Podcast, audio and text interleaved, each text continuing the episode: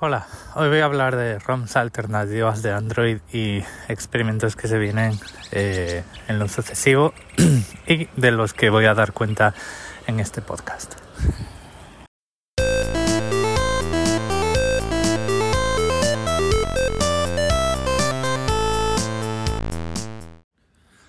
Primero el contexto. Sabéis que eh, Apple ha sacado los nuevos iPhone 15 y 15 Pro y que unos pocos meses o semanas antes de esto, eh, Apple aparentemente daba un giro de 180 grados en sus ataques al derecho a reparar y en vez de hacer lobby en contra, em, como siempre hizo, vamos a ver, podemos tirar de meroteca y buscar declaraciones de básicamente todo el mundo y en, Apple, Craig Federighi eh, y toda esta gente, incluso en su programa de reciclaje que dicen muy orgullosos que lo que hacen con los iPhones que entregamos es eh, reducirlos a, arena, ¿vale?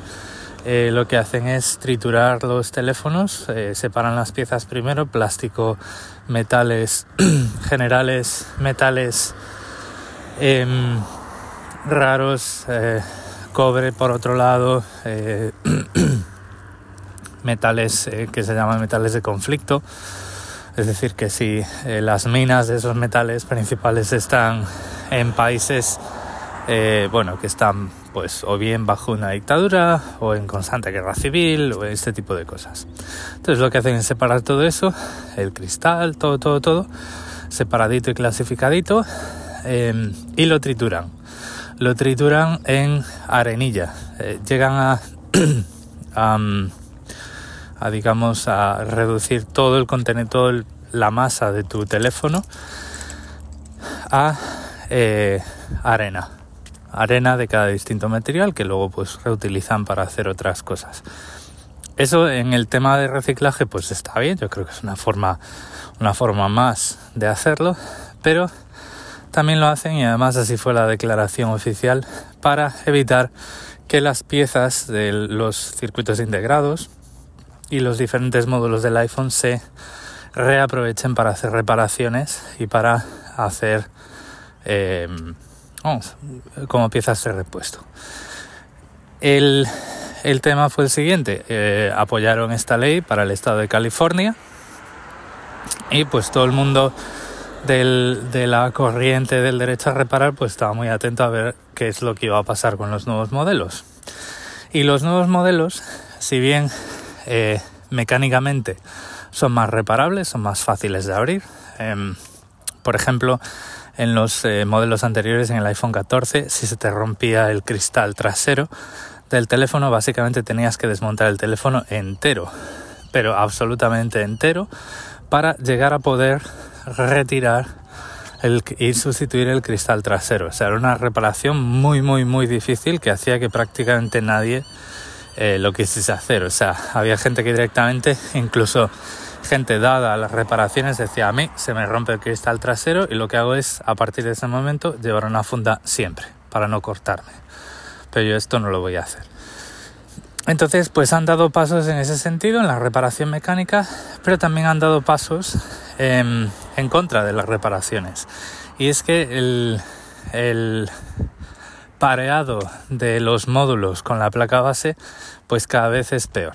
¿Qué es esto del pareado? Bueno, ahora mismo los distintos componentes del, del teléfono, los componentes que puedes querer sustituir, las cámaras, la pantalla, la batería, etcétera, em, tienen un microcontrolador y ese microcontrolador eh, básicamente implementa DRM para el hardware, de tal forma que esos componentes se autentican contra, el, contra la placa base y eh, si esa autenticación falla, pues eh, no, no, van a funcionar correctamente. Esto es lo que os contaba el otro día con la batería del iPhone 12. Bueno, pues el este youtuber que sigo últimamente, eh, que se llama Hugh Jeffries, que es australiano, lo que hace con cada modelo de iPhone es se compra dos, los abre y cambia la placa base de un iPhone a otro. Y con eso lo que hace es simular la sustitución de todos los módulos de un teléfono. Es decir, si, lo pensáis, si dejáis, digamos, una, una placa base quieta y movéis todo el teléfono alrededor, estamos cambiando pues la batería, la pantalla, cámaras delanteras y traseras, Face ID, porque lo que estamos haciendo es básicamente sustituir todo excepto la placa base.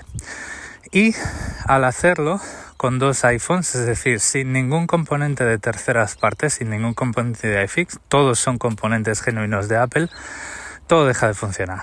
El Face ID no funciona, la cámara delantera no funciona, la cámara trasera da un error de autenticación, no podemos verificar la procedencia de la cámara trasera, la pantalla no podemos verificar la procedencia de la pantalla, pierdes el True Tone, pierdes el control automático de brillo, el creo que ya he dicho la cámara trasera, la batería pierdes toda la información de salud de la batería, la fecha de fabricación, la fecha de primer uso, el número de ciclos, todo eso desaparece. la cuestión es que Apple incluso con su kit de reparación, que son dos cajas de estas Pelican, eh, y que te clavan 1.200 dólares americanos en un depósito, o sea, te bloquean ese dinero de tu tarjeta de crédito hasta que lo devuelves, te permite eh, reparar tu iPhone hasta cierto punto, sobre todo cambiar pantalla y, baterías.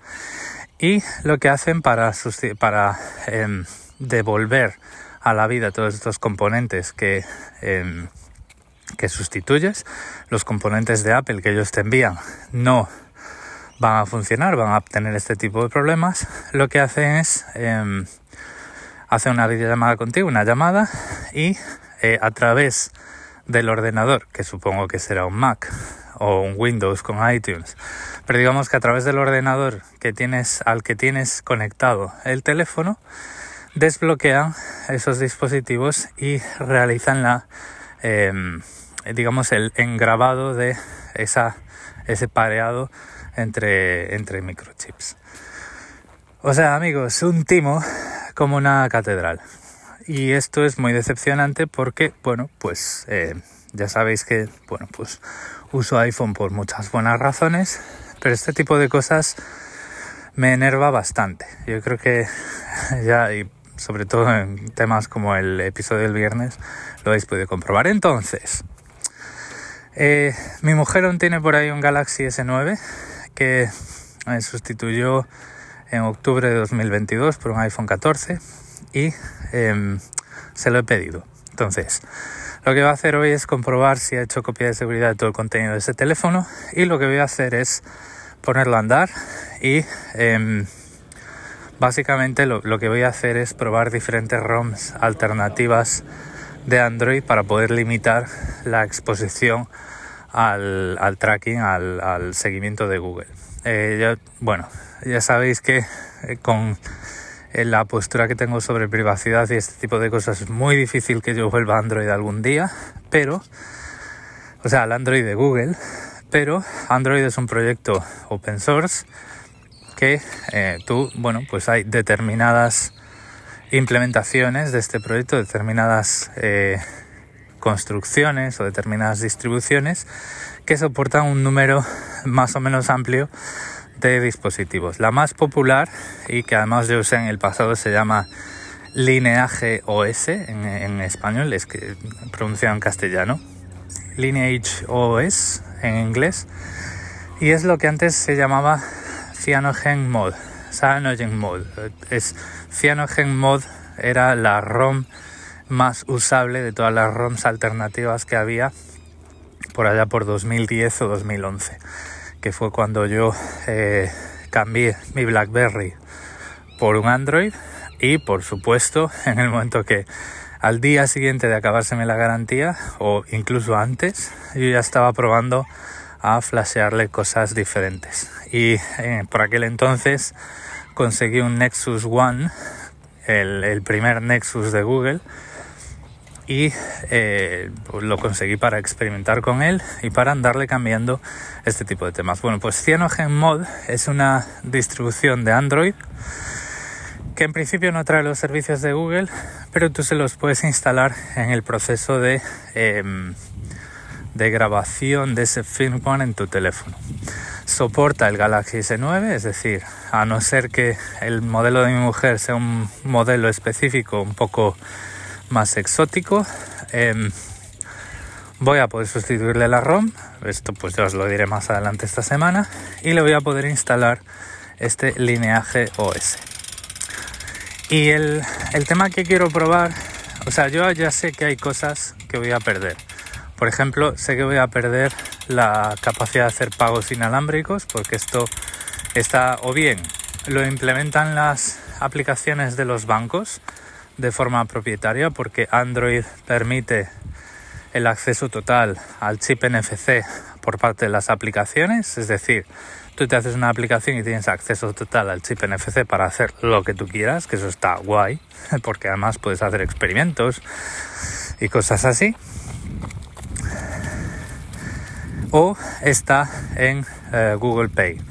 No sé si era Google Pay o Google Wallet, pero vamos, digamos que algo parecido a, a Apple, Apple, Apple Pay, Apple Wallet, Apple Pay Sí, creo que es Apple Pay, ¿no? Bueno, pues hay algo parecido y lógicamente eso ni aún instalando los, em, los servicios de Google a posteriori, es decir, tú te instalas Lineage OS y te puedes instalar eh, unos servicios de Google con un acceso limitado a tu dispositivo para mantener una cierta privacidad y permitirte pues utilizar notificaciones, push y este tipo de cosas. Bueno, pues Google Pay eh, depende de estos servicios, pero también depende de eh, estar muy, digamos, con acceso hasta la cocina en el sistema operativo. Y esto, por ejemplo, pues en, en Lineage OS o en Grafene OS, Grafino OS, em, no es posible. La otra ROM que, pues, que quiero probar, pero no voy a poder probar con el Samsung, es Grafino OS, que es, eh, digamos, pues sigue los mismos principios, pero digamos que está modificada para ser un extra un poquito más segura y un poquito más eh, privada. No solo contra Google, sino contra eh, cualquier otro em, cualquier otra empresa que te haga seguimiento. El otro, o sea, el, el, tema de los pagos inalámbricos sé que ya va a estar complicado, entonces ya sé que voy a llevar, tener que llevar al menos una tarjeta de débito conmigo, pero bueno, con eso puedo vivir. Pero una cosa que sí me que sí digamos que me supone una barrera un poco más grande, un poco más alta, es el Android Auto. Em, yo uso CarPlay, ayer, eh, ayer lo pensé de repente, me, acordé de CarPlay y el hecho es que lo uso un montón. Entonces yo por ejemplo sé que en Graphene OS, en Graphene OS, Android Auto no va a funcionar. O sea, ya hay muchas, mucha gente por ahí discutiendo que eso rompería la filosofía de la distribución y por lo tanto, pues tal y como está empaquetado Android en Graphene OS, eso no va a funcionar. Con Lineage, con Lineage OS, al parecer sí que funciona, pero he leído por ahí gente que le da fallos al actualizar la ROM y este tipo de cosas. Entonces, al final lo que voy a hacer eh, eh, estos meses, pues para ver cómo están las cosas, es eh, instalar línea GOS en, en, este teléfono e intentar usarlo pues a diario e intentar ver hasta qué punto eh, soy capaz de hacer ese movimiento y hasta qué punto eh, inintencional, o sea, de forma eh, inadvertida o de forma, vamos, sin querer, me he metido en un jardín vallado eh, del que voy a tener costes de cambio. Es decir, yo ya sé que el, el, el, los pagos inalámbricos es algo a lo que voy a tener que renunciar, pero bueno, con eso puedo vivir. Puedo vivir llevando una cartera en el bolsillo, una cartera finita, con un documento de identidad y una tarjeta. Eso no me va, no me va a matar, ¿vale? pero el, sistema de GPS que tiene mi coche, que es un Kia, no me gusta. Es, es, es raro, es chungo, se ve mal.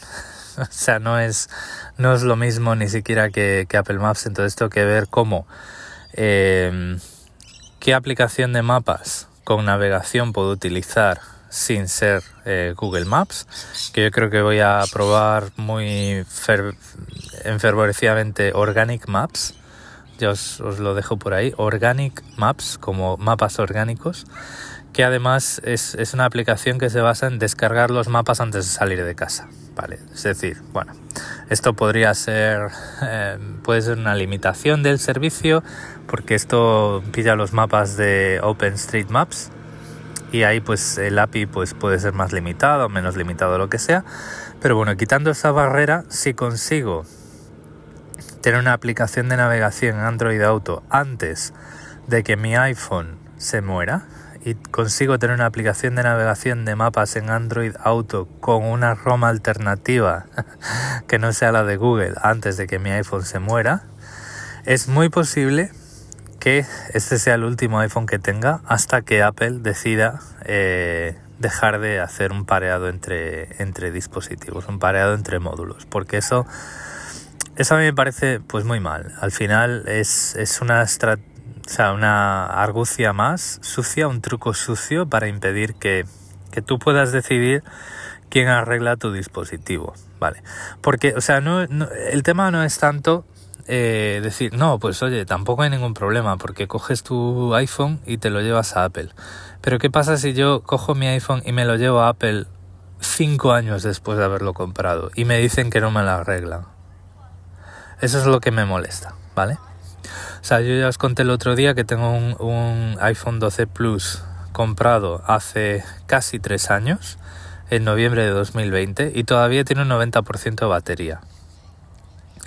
Si la batería sigue degradándose al mismo ritmo, pues yo voy a llegar con un 80% a casi 6 años. Si yo cojo mi iPhone y lo llevo a, a, a Apple, me pueden decir, no, no te vamos a cambiar la batería porque este iPhone ya es vintage.